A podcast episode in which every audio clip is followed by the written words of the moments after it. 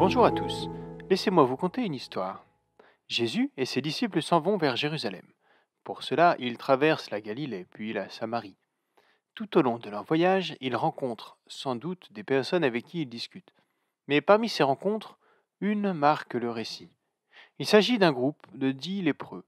Respectueux de la loi de Moïse, ils ne s'approchent pas de Jésus et de ses disciples.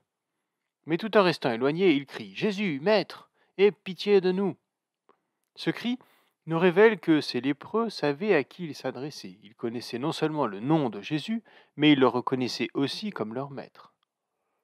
Jésus ne leur promet rien, il leur demande simplement d'aller se montrer au sacrificateur. Et les lépreux, pourtant toujours malades et donc impurs, y vont. Or, en chemin, ils guérissent, ou du moins, ils sont purifiés, nous dit le texte. Sur le groupe, un seul s'en retourne vers Jésus et dans un geste d'humilité tombe face contre terre aux pieds de Jésus. Aux pieds de Jésus? Cela signifie donc qu'il s'est maintenant approché de Jésus. Lui qui voulait rester loin car il se sentait impur du fait de sa maladie, se retrouve maintenant purifié, Il peut donc s'approcher de Jésus pour lui exprimer avec humilité sa reconnaissance. Un détail nous est donné cependant. C'était un Samaritain. Nous ne savons pas si les autres lépreux étaient eux aussi des Samaritains. Nous ne savons pas non plus s'ils ont été au bout de la démarche en allant réellement voir les sacrificateurs.